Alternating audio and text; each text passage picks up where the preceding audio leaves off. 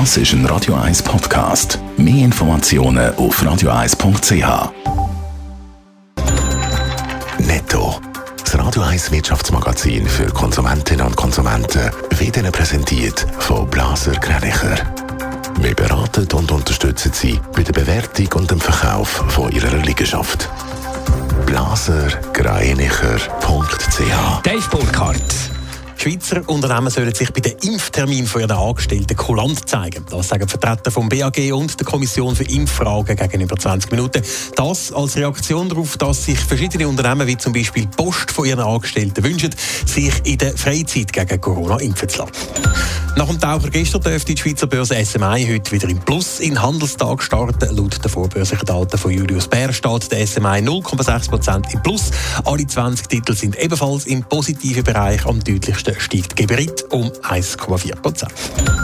Zum ersten Mal kann bei einer Kunstauktion auch mit Kryptowährungen mitgeboten werden. Bei der Versteigerung vom Bild Love is in the Air vom Künstler Banksy akzeptiert das New Yorker Auktionshaus Sotheby's die Währungen Bitcoin oder Ether. Das Bild wird zwischen 3 und 5 Millionen Dollar geschätzt und soll dann am 12. Mai angeboten werden.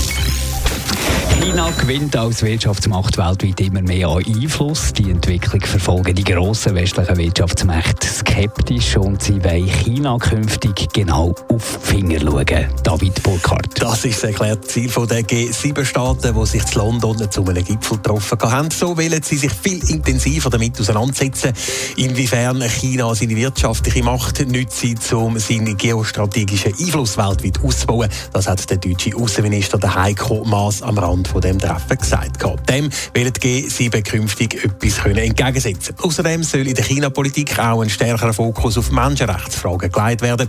Offen ist allerdings, ob sich G7-Staaten da wirklich auf einer Linie finden können. So verfolgen zum Beispiel die USA schon länger einen deutlich härteren Kurs gegenüber Peking als Großbritannien, Deutschland, Frankreich, Italien, Japan und Kanada. Dave G7 will aber nicht nur gegenüber China stärker auftreten, sie wollen allgemein wieder an Bedeutung gewinnen. Ja, insbesondere während der US-Präsidentschaft von Donald Trump haben die G7 massiv an Bedeutung verloren. Donald Trump hat im letzten Jahr auch noch den Vorsitz von der G7 gehabt und da dabei relativ wenig Interessen an dieser Gruppierung gezeigt. Einmal hat er sogar eine Abschlusserklärung platzen lassen. Außerdem hat es unter seinem Vorsitz ein ganzes Jahr lang kein reguläres G7-Treffen gegeben. Das hat allerdings auch mit der Corona-Pandemie zu tun gehabt. Unter dem neuen Vorsitz vom britischen Premierminister Boris Johnson soll das jetzt aber wieder anders werden. Netto, das Radio 1 Wirtschaftsmagazin für Konsumentinnen und Konsumenten.